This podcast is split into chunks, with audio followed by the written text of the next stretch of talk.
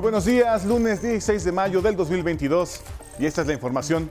Al conmemorar el Día de las Maestras y los Maestros, el gobierno federal anunció un aumento directo al salario de los docentes del 7.5%, lo que les permitirá alcanzar un ingreso promedio de 14.300 pesos mensuales. Para ello, se destinará un presupuesto de 25 mil millones de pesos. Vamos también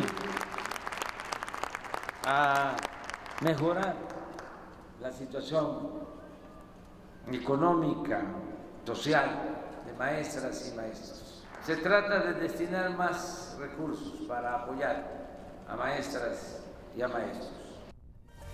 Por su parte, la maestra Delfina Gómez, titular de la SEP, reconoció el compromiso, profesionalismo y vocación de maestras y maestros y ratificó el anuncio hecho por el Gobierno de México.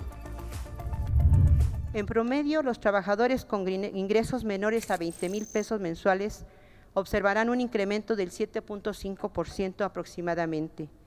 Así, el Gobierno de la República ratifica su más firme compromiso con las maestras y maestros de México por su bienestar y seguridad.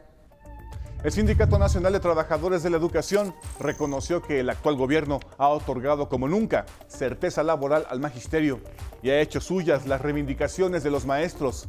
Ejemplo de ello, dijo, es que ya suman más de 656.500 basificaciones. Y en el mundo, Finlandia y Suecia presentaron formalmente su candidatura para incorporarse a la OTAN, en espera de que los 30 países miembros de la Alianza Atlántica acepten su ingreso por unanimidad. Turquía reiteró su desacuerdo con esta propuesta. En tanto se toma la determinación, la OTAN ofrece a ambos países garantías de seguridad. Y en la cultura, a 10 años de la muerte de Carlos Fuentes, el IMBAL realizó un homenaje al gran escritor mexicano en el que se recordó su obra. Los esperamos con más noticias en cada hora en la hora.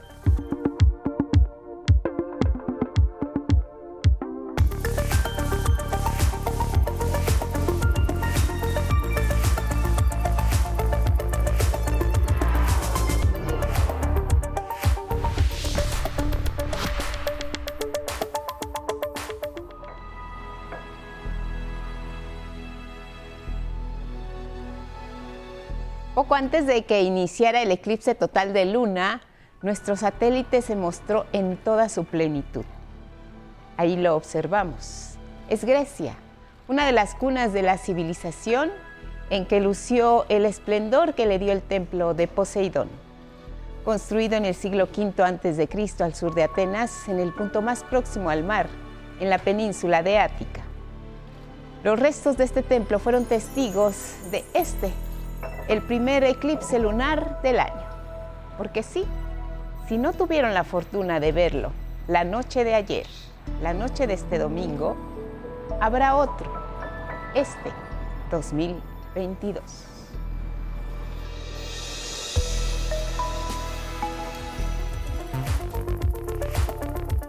Y con estas imágenes que son noticia, les damos la bienvenida. Buenos días a quienes nos ven y nos escuchan a través de la señal del 11 y sus distintas plataformas, como siempre aquí. Lo más relevante a través de nuestra pantalla. ¿Cómo está Sistiel Caneda junto con Alberto Mujica? Alternan en la interpretación en lengua de señas mexicana y ya lo saben, los acompañamos siempre a donde ustedes vayan en nuestras redes sociales, Spotify, Twitter, Instagram y en la página de 11 noticias.digital. Elvira Angélica Rivera, feliz lunes. Guadalupe, muy buenos días. Lunes 16 de mayo y les recordamos que nos pueden seguir a través de Radio IPN en el 95.7 de FM. También muy buenos días a todos los que nos escuchan y nos ven a través de Jalisco TV del Sistema Jalisciense de Radio y Televisión. Les recordamos que también nos pueden seguir a través de Radio Universidad Veracruzana en el 90.5 de FM y lo invitamos a que nos comparta su opinión y sus comentarios con el hashtag 11 Noticias. Vamos a iniciar esta mañana con los detalles. Domingo del Día del Maestro y de la Maestra. Muchas felicidades en un reconocimiento a quienes siempre nos han guiado, nos enseñaron nuestras primeras letras, números, fórmulas de la historia, nos llevaron a conocer la música, algunas leyendas y también nos hablaron de todos los fenómenos, las estrellas y todos los fenómenos naturales y nos han acompañado a lo largo de nuestra carrera. Más allá de este reconocimiento muy merecido, el gobierno federal busca retribuirles el esfuerzo de su labor, como nos cuenta Cindy Anabel Cerda Salinas. Al conmemorar el Día de la Maestra y el Maestro y en un acto de justicia laboral, el gobierno de México hizo un histórico anuncio. Aumentará directamente el salario de los docentes 7.5%, lo que les permitirá alcanzar un salario promedio de 14.300 pesos mensuales.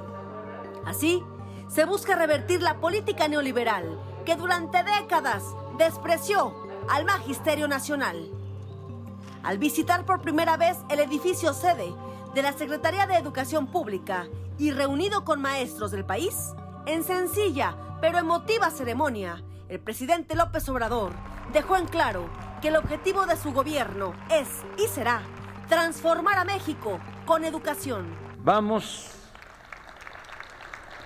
también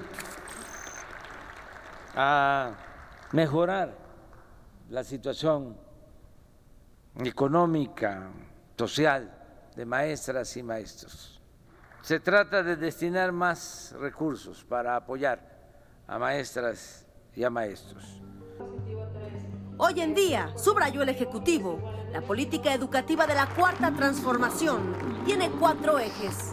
Terminar con el maltrato al magisterio, al mejorar sus condiciones económicas. Lo primero, la atención a las maestras y a los maestros, lo que aquí mencionó la maestra. Eh, quererlos, respetarlos y no ofenderlos, nunca, jamás. Educación gratuita en todos los niveles y mejorar los contenidos educativos. No queremos inventores de bombas atómicas. No. Queremos creadores de fraternidad. Queremos maestros que enseñen a alumnos que van a ser buenos ciudadanos. Tres, otorgar apoyos directos a las escuelas, sin intermediarios, así como más becas a estudiantes que ya suman 11 millones, pero van por más. Al recordar a los héroes históricos y anónimos de la educación, hizo un amplio reconocimiento a la maestra Delfina Gómez por estar al frente de la SEP, como siempre debió ser, un docente dirigiendo la política educativa. Estamos eh, contentos con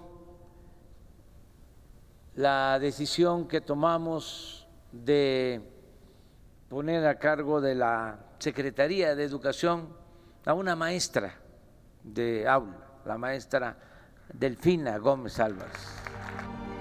López Obrador rememoró el esfuerzo con el que sacó adelante sus estudios cuando en 1973 llegó a la casa del estudiante tabasqueño en la colonia Guerrero. Por esas vivencias, dijo, defenderá siempre a la educación pública.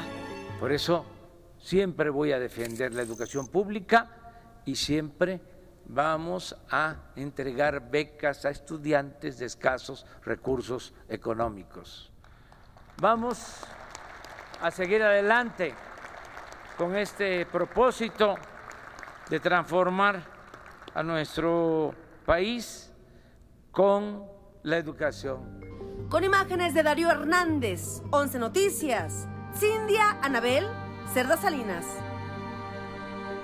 Y precisamente porque han sido forjadores no solo de una parte importante de la vida de todos, sino del país mismo. Maestras y maestros no recibirán únicamente el justo reconocimiento por lo hecho, sino que son el centro de la estrategia educativa para las nuevas generaciones. Así se considera desde la Secretaría de Educación Pública y mi compañero Armando Gama nos da los detalles.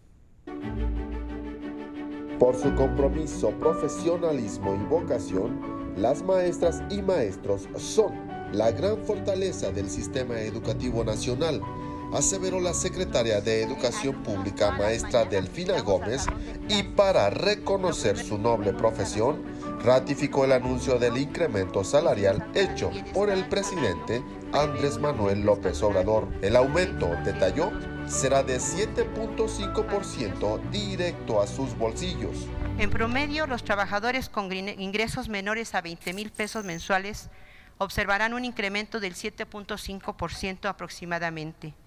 Así, el Gobierno de la República ratifica su más firme compromiso con las maestras y maestros de México por su bienestar y seguridad. El ajuste salarial se hará de forma escalonada y se destinarán 25 mil millones de pesos en una emotiva ceremonia para conmemorar el Día de la Maestra y el Maestro, encabezada por el Ejecutivo y realizada en el edificio sede de la SEP. La maestra Delfina Gómez dejó en claro que la educación es el motor de la transformación social el actual gobierno, resaltó, camina del lado del magisterio. Es un gobierno con vocación social y democrática. Reconoce el papel invaluable de su labor, respeta su diversidad, está consciente de sus contextos complejos y desiguales, de los anhelos legítimos por condiciones laborales que dignifiquen siempre su gran tarea de probado esfuerzo diario en beneficio a toda la población son palabras de maestra a maestras, a maestros, a colegas, porque conoce sus virtudes y necesidades. Atrás, dijo, quedaron las descalificaciones al magisterio. Hoy es momento de reconocer a los docentes, respetarlos, apoyarlos en su desempeño y dignificar su profesión. Y cómo olvidar su enorme esfuerzo durante la pandemia las y los profesores, celebró la secretaria, han aprendido nuevas tecnologías para garantizar la enseñanza educativa y acompañar a sus alumnos en momentos difíciles. Y anteponiendo en ocasiones sus propias necesidades o preocupaciones, como el que ellos estuvieran enfermos, los mismos maestros, o tuvieran una pérdida familiar, o quizás un compañero maestro también falleció en este proceso como hubo varios casos. Ante docentes, secretarios de Estado, funcionarios, gobernadores, legisladores e invitados especiales, la secretaria recordó que el país se encuentra en un proceso de modificación curricular en la educación básica, media superior y normales. Se privilegia, destacó, una educación humanista.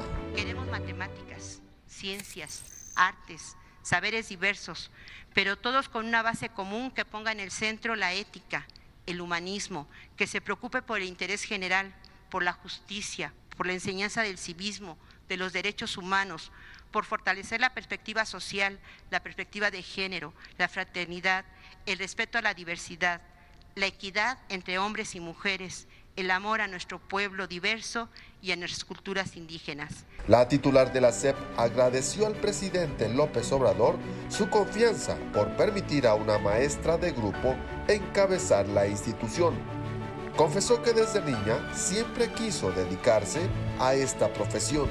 En otros tiempos una maestra o un maestro era difícil que estuviera aquí.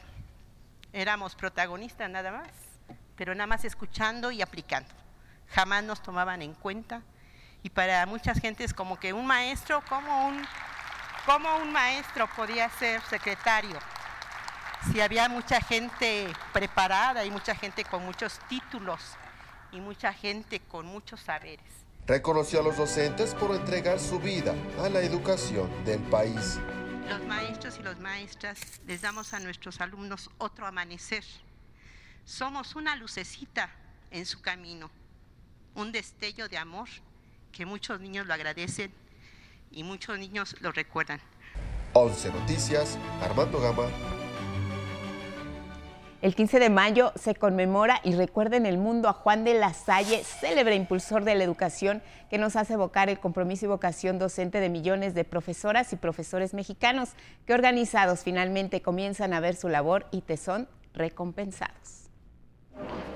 Este 15 de mayo, los dirigentes de los maestros del país manifestaron sus opiniones en torno a la educación en México. Hablaron sobre lo que falta por hacer y los beneficios que se han alcanzado para el gremio durante este sexenio. El Sindicato Nacional de Trabajadores de la Educación refrendó su amplio respaldo al proyecto de la Cuarta Transformación. Reconoció que el gobierno de López Obrador ha otorgado como nunca certeza laboral al magisterio, por ejemplo, ya suman más de 656.500 basificaciones en esta administración. Hoy reconocemos en el presidente Andrés Manuel López Obrador a un líder que nos entiende, que ha hecho suyas nuestras reivindicaciones, que nos ha escuchado agradecerle y también plantearle nuestras propuestas para mejorar la calidad de vida de los trabajadores de la educación. Le reconocemos públicamente el respeto y reconocimiento al magisterio y al CENTE. En la ceremonia del Día del Maestro, el secretario general del CENTE, Alfonso Cepeda, hizo dos propuestas al gobierno de México. Revertir la reforma del 2007 que eliminó el 10 transitorio y así sepultar de una vez por todas las cuentas individuales que condenaron a la miseria la jubilación de los docentes. Y la otra, emparejar las denominadas UMAS respecto a los trabajadores del IMSS y que los maestros alcancen una pensión más digna. Es posible hacerlo desde el punto de vista financiero y presupuestal, que desaparezcan las cuentas individuales para los trabajadores de la educación y que regresemos al famoso transitorio 10 de la ley vigente de nuestro Instituto de Seguridad Social. El presidente escuchó las propuestas y les prometió a los educadores su análisis pertinente. López Obrador también reconoció a los miembros de la CENTE en su lucha para evitar la privatización de la educación, quienes este domingo en su tradicional marcha por el Día del Maestro pidieron mejores condiciones de trabajo y jubilaciones, así como terminar con el charrismo sindical y el tráfico de plazas en algunas secciones sindicales del CENTE. 11 Noticias. Y sobre el reconocimiento del gobierno a la labor del gremio magisterial que ha impulsado el desarrollo de nuestras niñas y niños es la crónica de Miguel Reyes Razo. Uno de los murales de Diego Rivera expresa con precisión la causa de la educación. En ese nicho del tercer piso de la Secretaría de Educación Pública, un individuo enseña a leer y en su derredor niños y adultos se arraciman para recibir el saber. Escuela fraternal, solidaria, causa del presidente Andrés Manuel López Obrador, quien durante años sostiene la escuela, el segundo hogar. El grupo, simiente de la unión, embrión de la solidaridad y el respetuoso afecto entre condiscípulos. El maestro, el nuevo maestro de la cuarta transformación, merece respeto y condiciones dignas para su trabajo.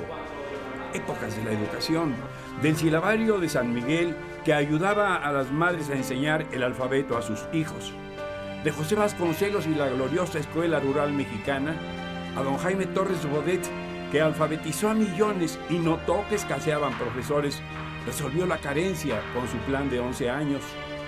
Don Ramón G. Bonfil, quien vivió los tiempos en que conservadores desorejaron a los maestros, jornadas de Rosaura Zapata para educar los párvulos, maestros que con el plan de 1945 se formaban en tres años tras concluir la secundaria. Augusta la presencia de Agustín Yáñez, profesor con la telesecundaria y los días de inconformidad estudiantil de 1968. Una y otra reforma educativa. Muñoz Ledo, que contempló elevar a 10 años el promedio escolar de los mexicanos. Solo un año despachó en la oficina de José Vasconcelos. Nunca más se ofenderá a los educadores mexicanos. Respeto, consideración, afecto, mejor paga, propone López Obrador. Imposible que el Estado renuncie a su obligación de proporcionar educación gratuita y de calidad a los aquí nacidos. Hoy, una maestra, la profesora Delfina Gómez, guía la educación nacional. Y quizás se alcancen los ideales de Otón Salazar quien pagó con cárcel su liderazgo en el movimiento revolucionario del magisterio. Otón, con quien López Obrador tuvo breve trato. Los profesores son escuchados, atendidos, no más apóstoles del GIS con escasa paga. La universidad pedagógica y las escuelas normales fomentarán superior formación. Mucho se esperó de don Jesús Reyes Heroles al llegar a la CEP el cáncer lo tendió a la mitad del camino. Hoy es la aurora de la educación fraterna, humanista, solidaria, que procura conciliar saber con felicidad. Tal la causa del presidente Andrés Manuel López Obrador. En 11 Noticias, eh, Miguel Reyes Razo informó. Y por supuesto el Instituto Politécnico Nacional se sumó a la celebración de los maestros y maestras al felicitar a sus 16.158 docentes y a sus 1.374 investigadores que integran esta casa de estudios. El director general del IPN, Arturo Reyes Sandoval, dijo que los profesores politécnicos son el núcleo de la educación y los principales actores de la transformación. En temas de combate a la pandemia, el próximo jueves 19 de mayo comenzará en la Ciudad de México la vacunación anti-COVID de niñas, niños y adolescentes de 12 años en adelante. En seis días eh, va a iniciar la vacunación, las sedes de vacunación y todo lo demás lo informamos el lunes. Esta campaña de vacunación también arrancará en el Estado de México. Es ahí donde va a empezar eh, esta campaña. En Nuevo León, también Sonora y Tamaulipas, entre otras entidades. Le recordamos que el registro ya está abierto y debe hacerlo a través de la página mivacuna.salud.gov.mx con su CURP. Le recordamos también que es necesario imprimir el registro para llevarlo el día de la cita.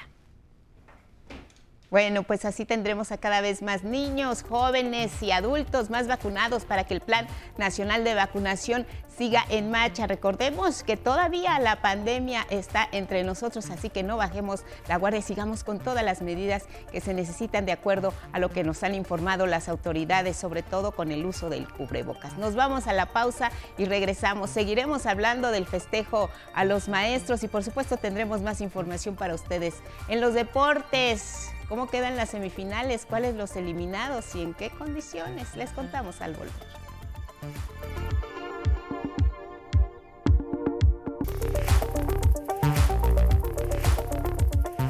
Son las 6.30 en el centro del país. Continuamos con más noticias esta mañana aquí en el 11 porque sabemos que la formación de nuestros niños y jóvenes requiere de una perseverancia y empeño que como sociedad tenemos que apreciar.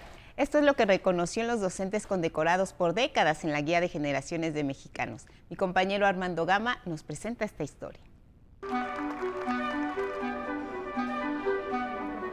Este 15 de mayo, el maestro Raimundo Rivero tiene otra razón para celebrar.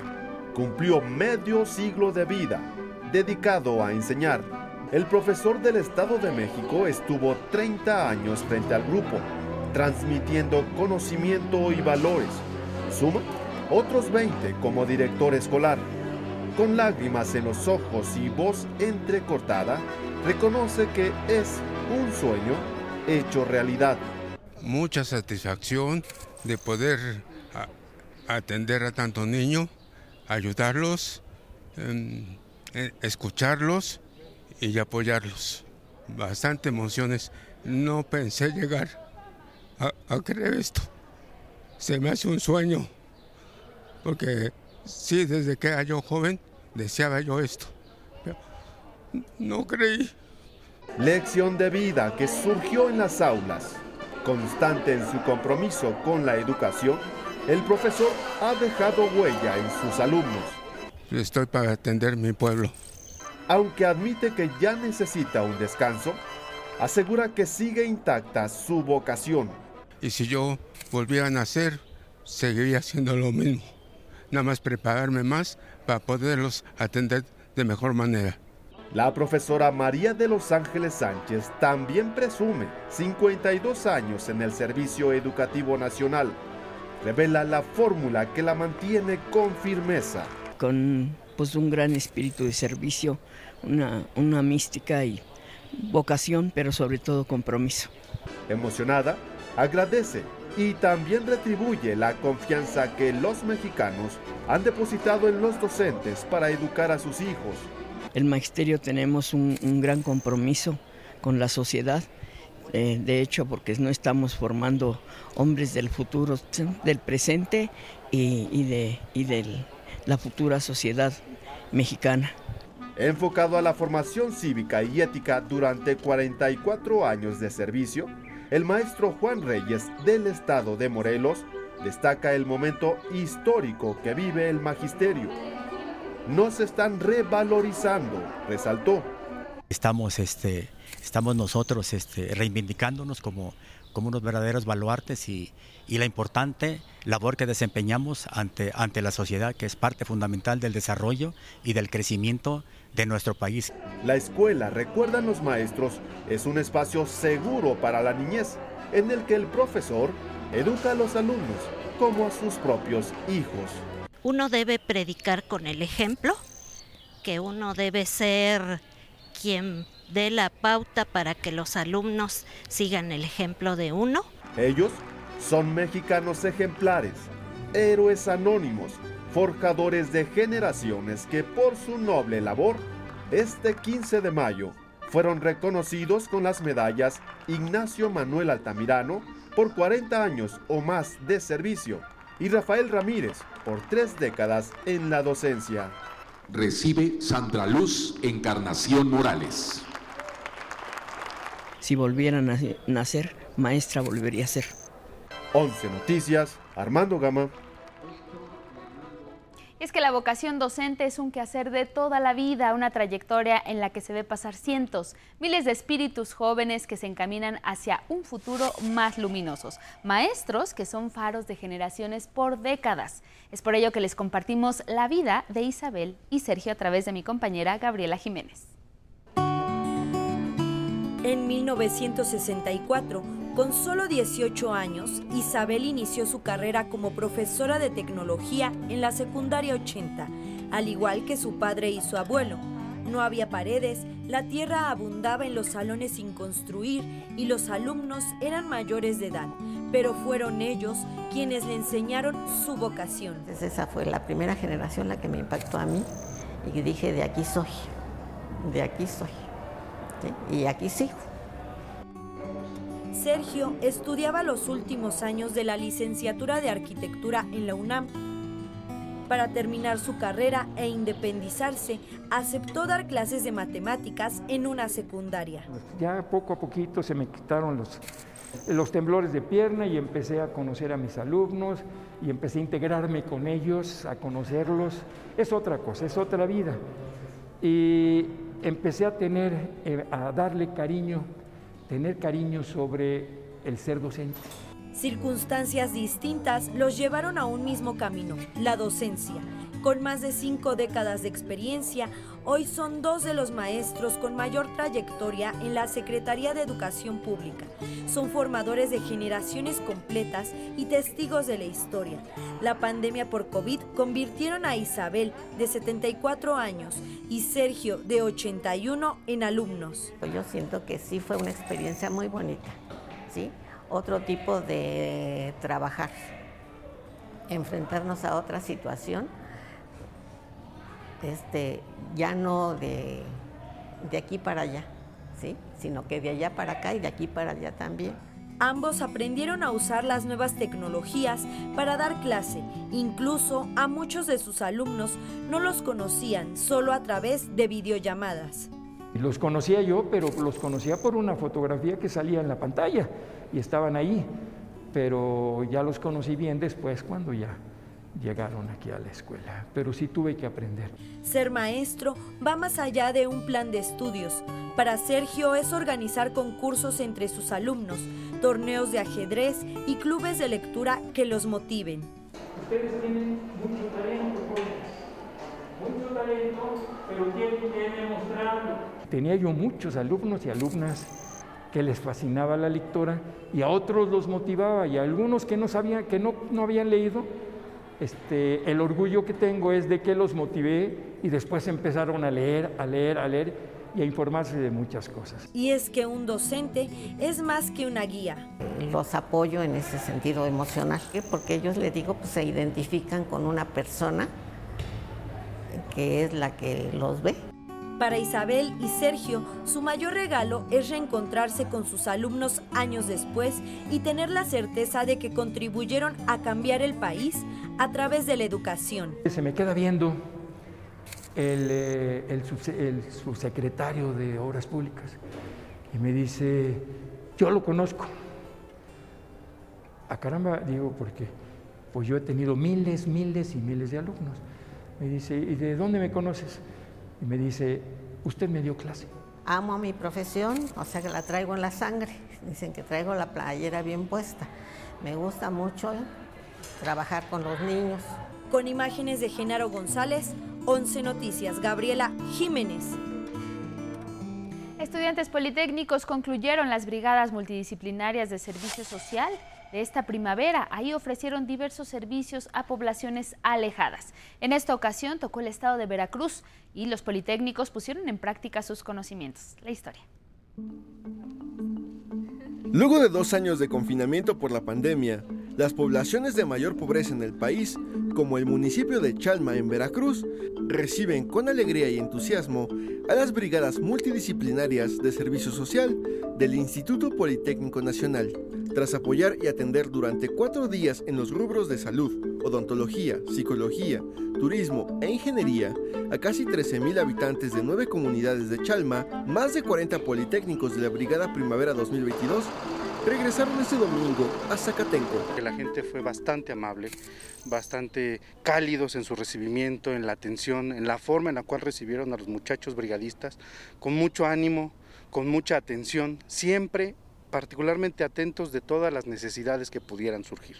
Pese a la suspensión por la pandemia, las brigadas politécnicas se consolidan no solo como un programa de asistencia social a comunidades de mayor marginación, sino también como un punto de encuentro fundamental entre los futuros profesionales del IPN y la realidad fuera de las aulas. Una experiencia bastante fuerte.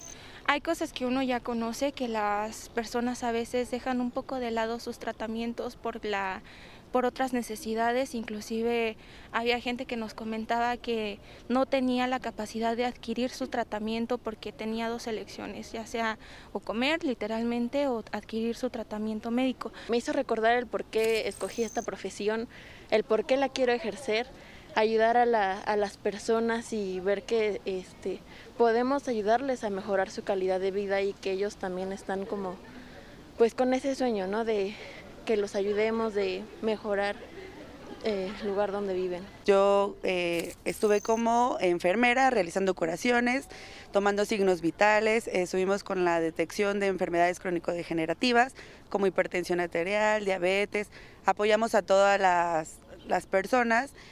Aunque fue difícil su comunicación porque la mayoría hablaba una lengua de náhuatl. Ante esta vital conjugación de teoría y práctica profesional, también esencial para la conciencia social de los profesionales del Instituto Politécnico Nacional, el director de egresados y servicio social, Ricardo Hernández, dio a conocer una excelente noticia. Estamos organizando ya la brigada de, verano, que estamos ahí ya, eh, eh, ya con la planeación, van 500 brigadistas, aproximadamente vamos a abarcar 20 eh, municipios.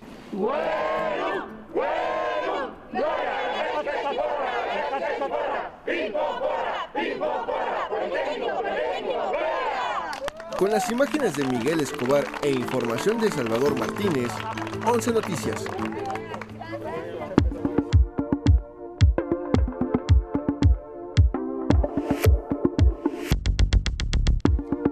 Buenos días, la información de ciencia y a continuación le compartimos las imágenes del eclipse total de luna que pudimos apreciar en todo el territorio nacional durante la noche de este domingo.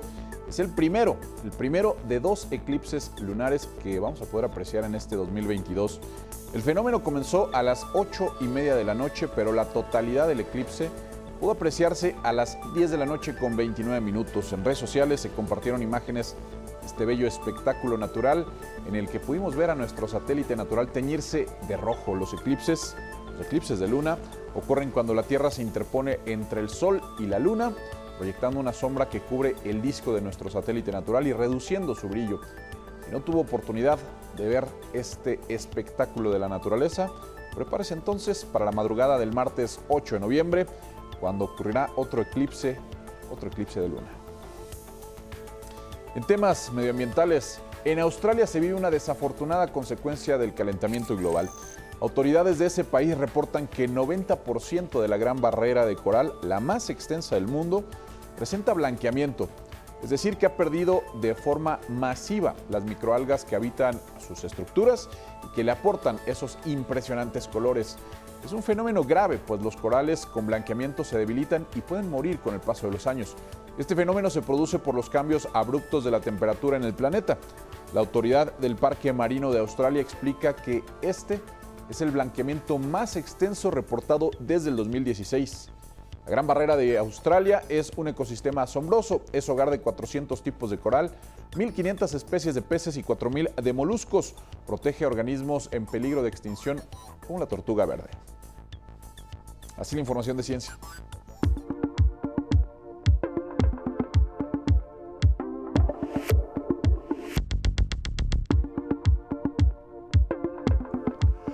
Muy buenos días, vamos a la información cultural. La obra del escritor mexicano Carlos Fuentes fue recordada durante un homenaje a 10 años de su fallecimiento. Mauricio Romo tiene los detalles. En el Palacio de Bellas Artes, Carlos Fuentes, el gran escritor de la ciudad y sus mitos, fue recordado a 10 años de su partida. Homenaje del Instituto Nacional de Bellas Artes y Literatura en el que se aportaron distintas visiones sobre su obra. Nos quedan muchos debates tomando en cuenta la obra de Fuentes, poniéndola en el centro para entendernos en nuestra diversidad, en nuestros dilemas hoy en día, incluso en la manera como podemos afrontar los temas de la democracia. Se analizó la escritura y recepción de su novela más aclamada, La región más transparente.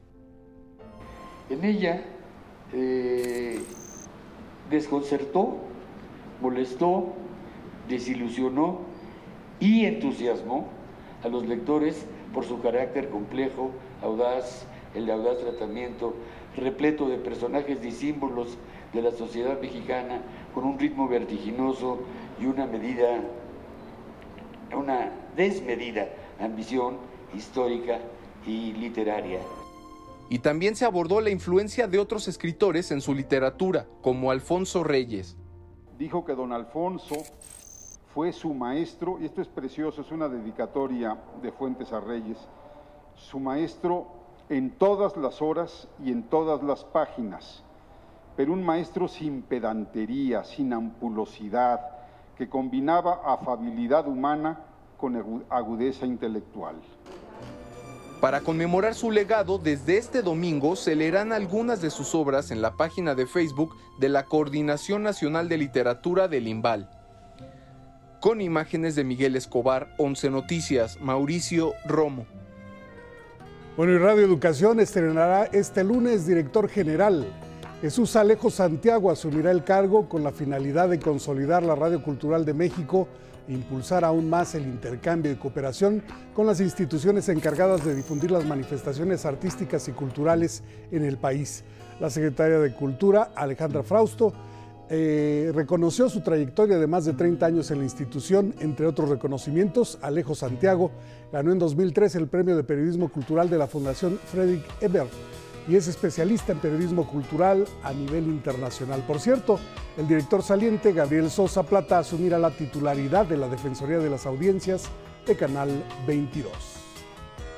Vámonos al libro del día, es El rebelde eh, nace el rock, rock, rock and roll en español de Rafael Acosta. Este libro en voz de su autor. Este libro abarca la primera etapa cuando arranca el grupo, el primer grupo que tuve, hicimos el primer LP, donde tiene seis canciones originales escritas por nosotros y seis canciones americanas traducidas. Todo desde el principio, que fue muy difícil porque todos los adultos, sobre todo los músicos adultos, estaban contra nosotros porque éramos unos squinkles. Yo tenía 16 años, que el público empezó a voltear a vernos a nosotros en vez de seguir con las orquestas tradicionales, los bailes, en los té danzantes. El público ya prefería que fuéramos los grupos pequeños de 5 o 6 músicos a tocar rock and roll, que fuera una orquesta de 20 músicos, abrían su partitura y tocaban la música fría. El rock lo tocábamos con el corazón. No hay ningún otro libro escrito por un músico, porque no hay una sola palabra que no haya vivido yo en carne propia y, y avalo todo lo que está en este libro como que es mi historia y a la vez es parte de la historia del rock en México en español. Bueno, y leo con el 11 llevamos a cabo la sala de lectura este fin de semana con la novela El expediente Ana Agmatova de Alberto Ruiz Sánchez, editada por Alfaguara. Aquí las imágenes de la sala. Muy pronto rebasamos las 3.000 reproducciones y pueden ver la sala completa en Facebook de El 11. Y comenzamos la lectura del libro de cuentos Amores Veganos de Oscar Curiel, editado por Lectorum. Avanzaremos 15 páginas por día. Estas son algunas fotografías de las lectores y lectores, lectoras y lectores que han recibido su libro y quienes no han podido recibirlo aún hay ejemplares disponibles. Hubo algunos lectores que fue imposible que llegaran, o sea que hay libros disponibles. Soliciten su cortesía por Twitter, arroba Miguel D, solo la D, LA Cruz y arroba 11 Noticias TV con el hashtag Amores Veganos. El tuit de hoy es de Gaviota07, así firma y dice, apagaba el despertador, le daba un beso a Carmen, quien la mayoría de las veces ni siquiera se enteraba. Se preparaba su licuado con proteínas y salía disparado al gimnasio. Bueno, pues ahí tienen. Y hoy se cumplen dos años, 12 años, perdón, del nacimiento del poeta, eh, de la poeta rusa, perdón, Olga Berholz. En su honor, el poema del día que en alguna parte dice, y cuando junto a los tuyos regreses con victoria plena, no te olvides de quien te ama, envuelta en pena. Quien lo solicite lo comparto completo por Twitter, arroba Miguel D, solo la D, L.A. Cruz. Hasta aquí Cultura. Buenos días.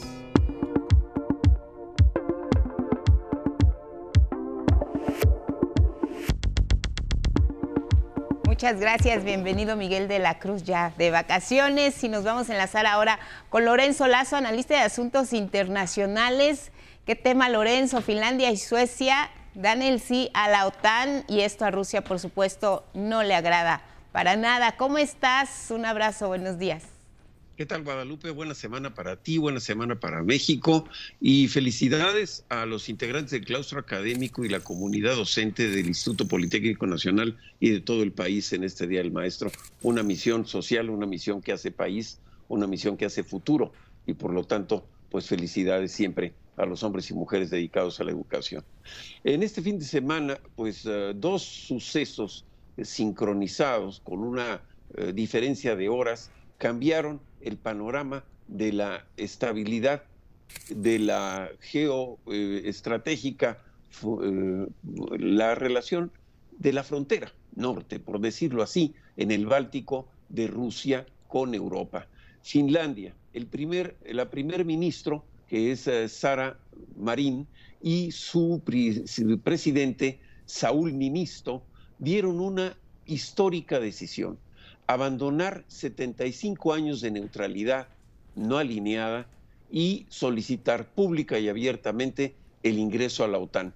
1.300 kilómetros en la parte norte de la, de relación de Rusia con Europa son los grandes cambios que estamos viendo en este fin de semana que altera todo el equilibrio geoestratégico y geopolítico y también, por supuesto, militar entre la relación de Rusia y eh, Occidente. Esta decisión fue seguida horas después por el vecino país de Suecia, que llevaba 200 años de posiciones neutrales en lo político y en lo militar, en donde también, eh, dirigido por una mujer, Magdalena Andersson, su primera ministra, pues fueron también decisiones de eh, solicitar abierta y públicamente el ingreso a la OTAN. Esta es una decisión en donde coincide, repito, con la reunión que tuvieron los eh, secretarios y los ministros de Relaciones Exteriores de 30 países que integran la OTAN este fin de semana en Berlín. De esta manera, su secretario general, Jens Stoltenberg, eh, de la OTAN, dio, dijo que estaban las puertas abiertas y este inicia un procedimiento que una vez que el día de hoy en Finlandia el Parlamento finlandés de por autorizada la decisión de su presidente y de su primera ministra para solicitar formalmente el ingreso a la OTAN y lo mismo suceda con el Parlamento sueco, pues eh, tendrá entonces que iniciarse un procedimiento interno en la OTAN en donde sus 30 miembros por unanimidad deberán aceptar a un nuevo integrante. Esta es una decisión que quizá va a ser eh, pues rápidamente aceptada por muchos de los miembros de la OTAN, pero queda claramente una posición abierta de eh, objeción más no de rechazo por parte del eh, presidente turco, que ha dicho que estos dos países, en particular Finlandia, es uno de los eh, áreas de asilo a los grupos terroristas, dirigiéndose así a los disidentes del partido PPK, que en el caso de Turquía, pues están siendo perseguidos y tienen una confrontación política muy fuerte en ese país. Pero la realidad es que la sorpresa, pues que pudiéramos pensar fue para Vladimir Putin, se dice que en una llamada telefónica este viernes el, primer, el presidente Ninisto de Finlandia platicó con Putin y lo escuchó sorpresivamente calmado. No obstante, determinó que esta decisión por parte de Finlandia, primero, no tenía una amenaza directa inmediata por parte de Rusia y segundo, lo consideró también el presidente Putin un error estratégico. En estas dos condiciones, el Kremlin pues ahora tiene un flanco de 1.300 kilómetros en la zona norte báltica de Escandinavia que defender. Recordemos que en los años de 1939, eh, Joseph Stalin invadió Finlandia, le costó el 10% de su territorio esta decisión y por lo tanto, pues en la Segunda Guerra Mundial, pues esta zona de la parte norte de Europa, pues tuvo un comportamiento bastante tenso y difícil con la relación con Rusia. Esto también significó pues un planteamiento muy claro de lo que la relación de la Unión Soviética y Finlandia tuvieron como modelo de relación política en lo que se llamó la finlandización, es decir, un proceso donde Finlandia trató de no confrontar la relación con la Unión Soviética y mucho menos con el manejo de un gobierno centralizado, ideologizado, pero también, por lo tanto, una visión en el otro lado hacia la Europa democrática. Estas dos naciones, democráticas en realidad y con una estructura política muy sólida, pues ahora formarán parte, si es que así sucede, de la OTAN eh, que esta decisión podrá ser quizá la más rápida de las admisiones que tenga que aceptarse en la próxima reunión de cumbre de líderes en Madrid a celebrarse el mes que viene. Por lo pronto, hoy, pues en el 82, 82 eh, días lleva ya la invasión de Rusia en Ucrania, pues son días que demuestran una visión de más largo plazo en este conflicto que al parecer no solamente tiene pocas posibilidades de resolverse pronto, sino quizá hoy con este cambio, pues también vemos que se complica el escenario para el presidente Putin, que tendrá que eh, reforzar su visión de defensa, no solamente en la parte sur, sino ahora, repito, en 1.300 kilómetros de frontera en la parte norte. Este cambio estratégico, por supuesto, fortalece a la OTAN y recordemos que el artículo 5 de esta organización dice que el ataque a uno de sus miembros o algunos de sus miembros tendrá como respuesta en la totalidad de la organización en defensa de cada uno de sus aliados. Este escenario cambia profundamente la situación inicial en donde hoy el presidente Putin quizá supo entrar a Ucrania, pero ahora no sabe quizá cómo salir de este conflicto que está tomando visos globales. Y una de las tensiones, pues es saber si en esta anexión o aplicación de la OTAN en estos países vaya o no a tener el interés de los países nuevos miembros de tener armas nucleares apuntados a Rusia. La cuerda se tensa, pero la paz no se ve en el corto plazo, Guadalupe. Así es, es una situación muy difícil y además eh, de alguna manera Rusia siempre lanzaba advertencias a través de lo que estaba ocurriendo en Ucrania. Nadie más hasta este momento tiene que adherirse a la OTAN. Creo que es un desafío que Finlandia y Suecia están tomando, asumiendo los riesgos que puede llevar Lorenzo, porque Rusia no se anda con miramientos en un escenario internacional donde Europa Unida y Occidente y Estados Unidos están respaldando a Ucrania por todos los frentes. Creo que ellos pusieron sus barbas a remojar, no sabemos si muy a tiempo. Antes de la invasión de Ucrania en Finlandia había 26% de la población a favor de entrar a la OTAN. Hoy es más del 76% que están a favor. Y esto, como le dijo el presidente Ninisto a Rusia, ustedes causaron esto y los responsables están en el espejo. Ahí está el análisis. Lorenzo, te mando un fuerte abrazo. Gracias y te vemos la próxima semana. Saludos, buenas Saludos, igual para ti. Nos vamos a la pausa y regresamos. Tenemos más noticias. Hablaremos precisamente de lo que está ocurriendo desde Berlín con las sanciones a Rusia. Periodistas de la Deutsche Welle en unos instantes.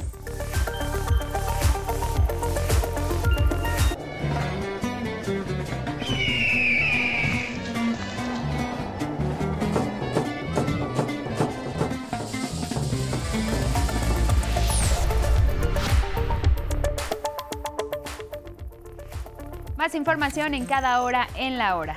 Con motivo del Día de la Maestra y el Maestro, el Gobierno de México entregó a docentes las medallas Ignacio Manuel Altamirano por 40 años o más de servicio y Rafael Ramírez por tres décadas en la docencia. Maestras y maestros condecorados reconocen que es un momento histórico porque están siendo revalorados.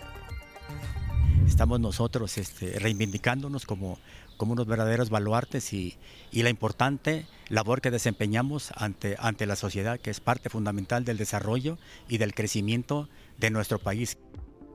Durante cuatro días, 40 alumnas y alumnos integrantes de las jornadas politécnicas de primavera 2022 ofrecieron atención en servicios de salud, odontología, psicología, turismo e ingeniería a casi 13.000 habitantes de nueve comunidades de Chalma en Veracruz. La gente fue bastante amable, bastante cálidos en su recibimiento, en la atención, en la forma en la cual recibieron a los muchachos brigadistas, con mucho ánimo, con mucha atención, siempre particularmente atentos de todas las necesidades que pudieran surgir. El gobierno federal afirma que es prioritaria la producción de alimentos básicos en México, por lo que ampliará a otros estados la ayuda con fertilizantes gratuitos. En solo un año de apoyo con fertilizante gratuito, se incrementó al doble la producción en Guerrero. Avanzar más en la autosuficiencia alimentaria. Las lecciones de siempre y más eh, subrayadas, más eh, acentuadas en estos tiempos es que debemos producir lo que consumimos. Eso no debemos olvidar. Eso es una de las diferencias que tenemos con el modelo neoliberal. En el mundo ocurrió un tiroteo presuntamente con tinte racista en una iglesia presbiteriana en el condado de Orange, al sur de Los Ángeles, California, en Estados Unidos dejó una persona fallecida y cinco más heridas. El presidente de ese país, Joe Biden, condenó lo ocurrido. Todos debemos trabajar juntos para abordar el odio que sigue siendo una mancha en el alma de Estados Unidos. Y en la cultura, Jesús Alejo Santiago es el nuevo director de Radio Educación. Como parte de su encargo, trabajará en la consolidación de la Radio Cultural de México e impulsará aún más el intercambio y cooperación con las instituciones encargadas de difundir las manifestaciones artísticas y culturales en el país. Y es todo en cada hora en la hora, pero quédese con nosotros, tenemos más información.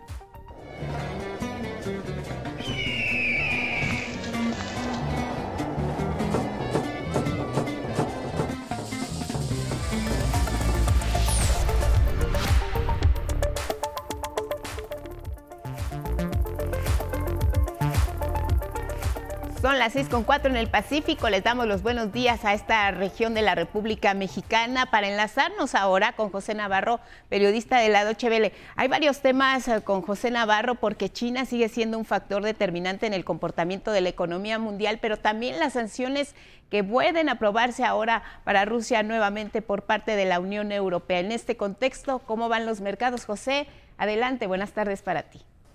Hola, ¿qué tal Guadalupe? Pues contarles que la Comisión Europea acaba de rebajar sus pronósticos para el 2022. Los ha reducido hasta el 2,7%, las que son sus primeros pronósticos desde la invasión rusa de Ucrania y suponen importante, una importante rebaja porque las anteriores apuntaban a que el bloque europeo podría llegar a crecer en este 2022 hasta un 4%. Estos datos han acabado de nublar una jornada bursátil aquí en Europa. De hecho, vemos como la bolsa alemana, pero también el índice general, el índice paneuropeo Stock 600, están en números rojos. Eso refleja el miedo que ya de por sí hay estos días en los mercados, esa combinación entre un aumento de la inflación y al mismo tiempo un intento de subir los tipos de interés para controlarla. De hecho, ya no se descarta que pueda haber una recesión económica en la primera economía del mundo, en Estados Unidos.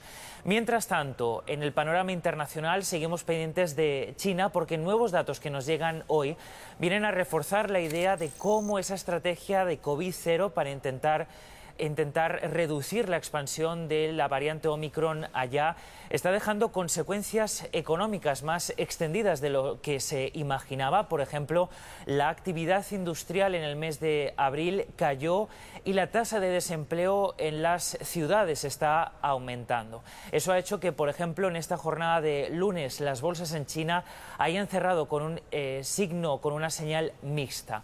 Y por último, contarles que también estamos pendientes de las negociaciones de los ministros de Exteriores europeos para un sexto paquete de sanciones económicas contra Rusia.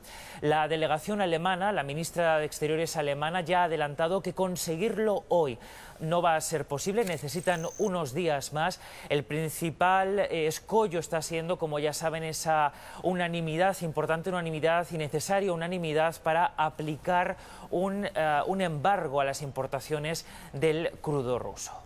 Pues más encendidos que nunca los focos rojos en la economía mundial. Gracias, José Navarro. Un abrazo. Buenas tardes. Gracias, Guadalupe. Un saludo desde, desde Frankfurt.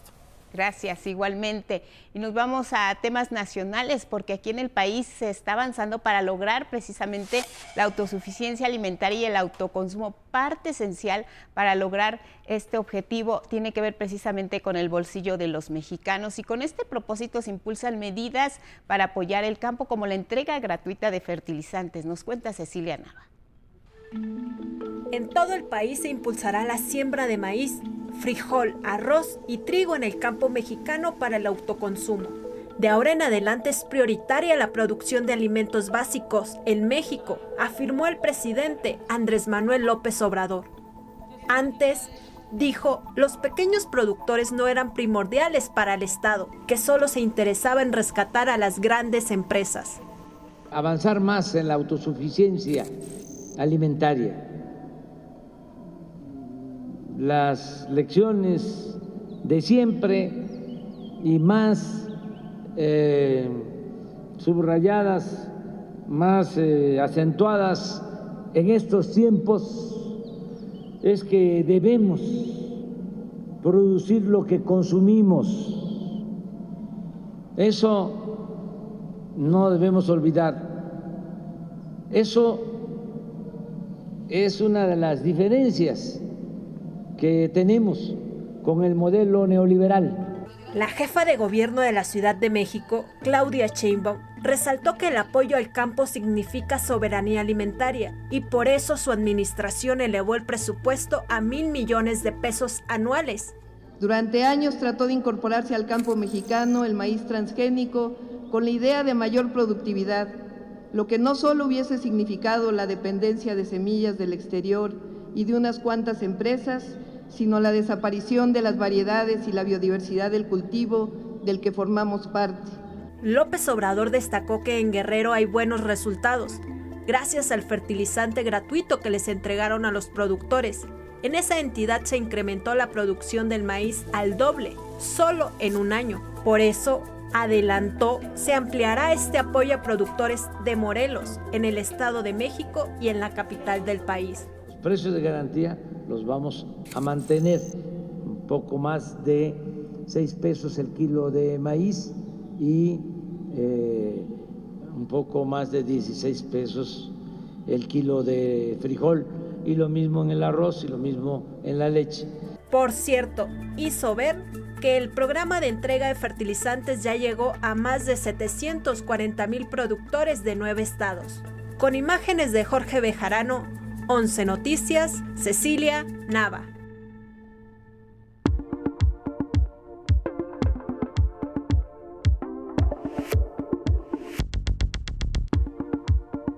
Una de las afecciones crónicas más comunes de nuestro país es la diálisis peritoneal. Nos referimos a un procedimiento costoso que ahora puede ser más accesible gracias a una innovación desarrollada en el Instituto Politécnico Nacional. Es lunes de Agenda Politécnica con mi compañera Judith Hernández. Hola, ¿qué tal? Muy buenos días. Esto es Agenda Politécnica y hoy hablaremos de un dispositivo de diálisis peritoneal automatizado desarrollado por investigadores de la ESIME Zacatenco. Pero veamos cuáles son las ventajas que ofrece este desarrollo politécnico. En México existen 150 mil personas con enfermedad renal crónica. Sus riñones ya no pueden realizar su función y filtrar minerales y fluidos, es decir, necesitan someterse a procedimientos de diálisis. Esta consiste en introducir al organismo, mediante dispositivos especiales muy costosos, soluciones salinas para limpiarlo. Lo que va a hacer es ingresar y expulsar los fluidos que los riñones ya no permiten o que ya no procesa este, este, este, el fluido, ya no, ya no, ya no filtra. A petición de nefrólogos del ISTE, investigadores de la ESIME Zacatenco liderados por el ingeniero Christopher Torres San Miguel desarrollaron un dispositivo de diálisis peritoneal automatizado de bajo costo. Este prototipo, construido mediante impresión 3D, presenta muchas ventajas respecto a los dispositivos comerciales existentes. La primera es el bajo peso, es muy ligera, eh, cualquier persona la puede transportar. La segunda es algo que se le llama cassette. El cassette es un dispositivo que funciona en las máquinas comerciales abajo de, a, base de presiones neumáticas, presiones por aire, y la nuestra funciona a través de presionar una simple manguera. Además, cuenta con diversos sensores. Tenemos un sensor para saber la cantidad que entra en la infusión. Obviamente va a limpiar el, líquido, que le llamamos permanencia, y la salida, que es el drenaje.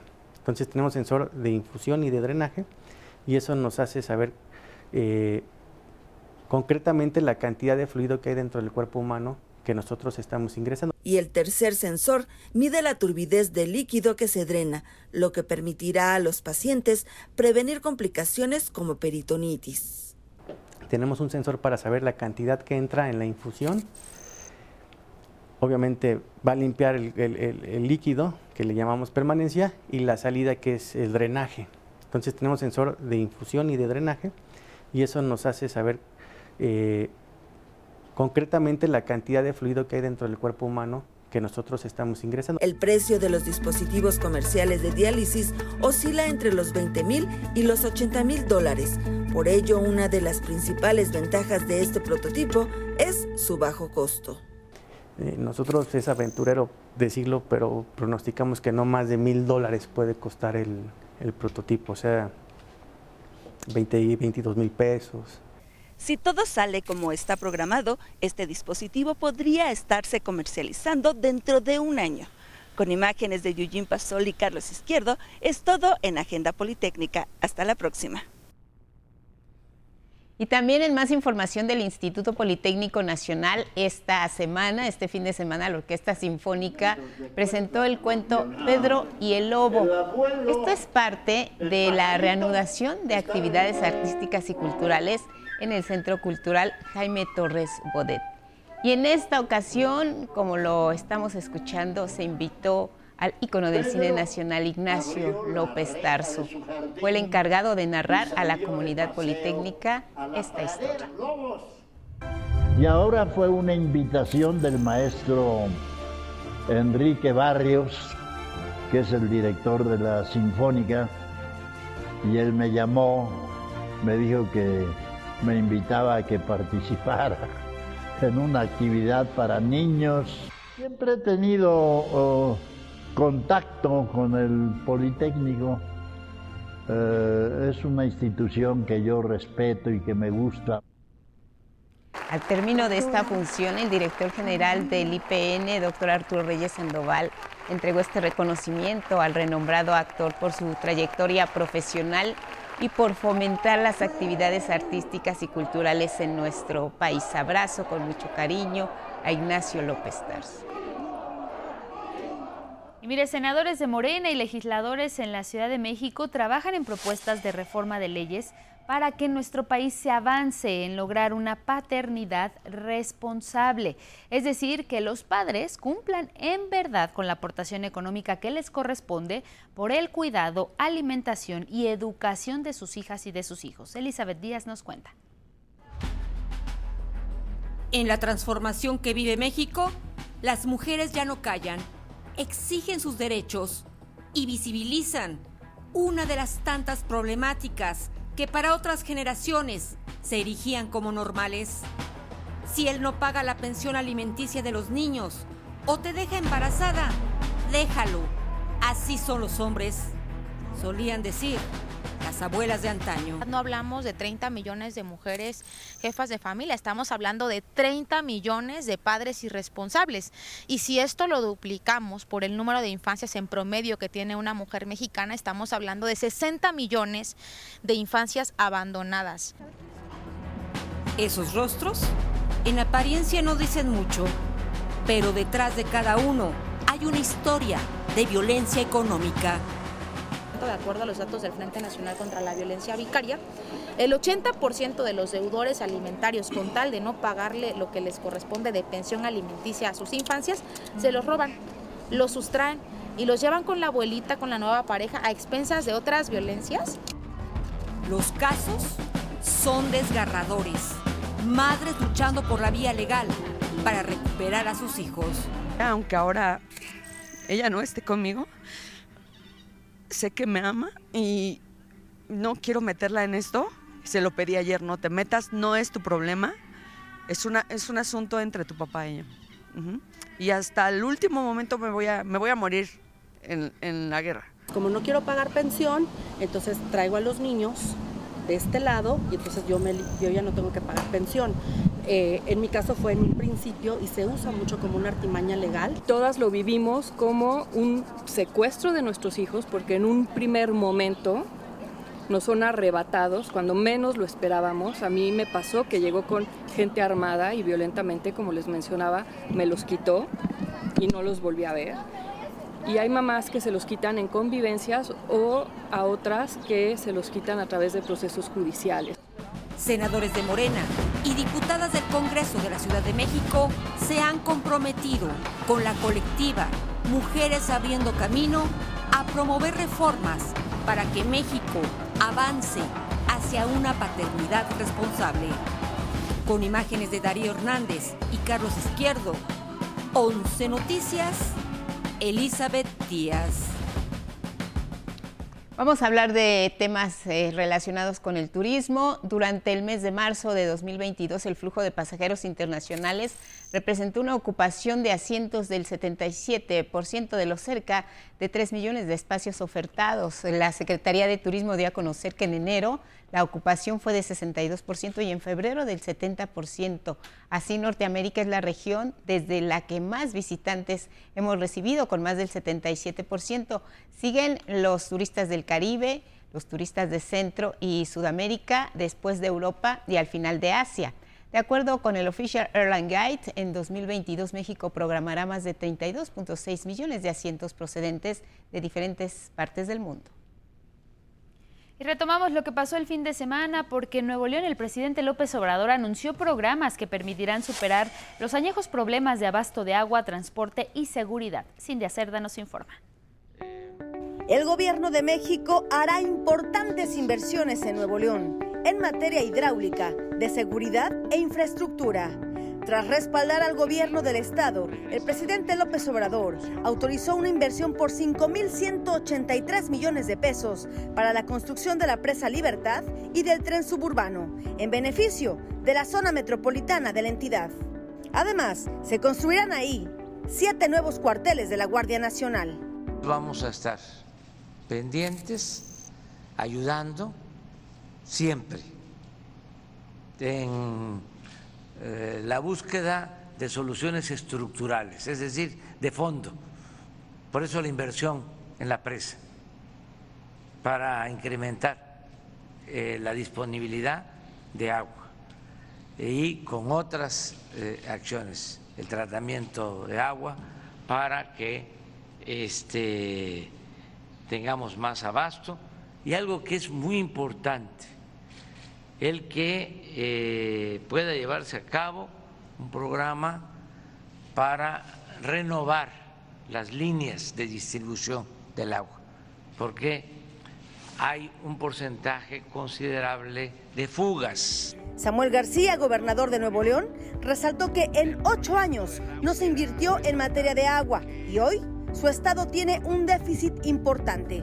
Por ello, confió en que esta inversión por 2.100 millones de pesos traerá beneficios a corto plazo.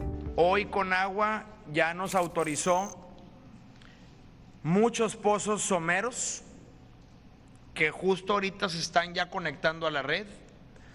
Nos autorizó ocho pozos profundos, la mayoría en la Huasteca, en la parte de la sierra. Cada una de estas acciones equivale a uno o dos metros cúbicos. Tres plantas tratadoras de agua, que es lo que viene a nivel mundial, el reciclaje del agua, nos va a dar otros dos metros cúbicos. Presa Libertad nos va a dar otros dos metros cúbicos. De tal manera que con estas 15 acciones tenemos que lograr en un muy corto plazo dar los 15 que requiere la ciudad. Más tarde, en el municipio de Guadalupe, el presidente dio el banderazo de salida a la campaña de producción para el bienestar dirigida a los 14 mil agrónomos del país.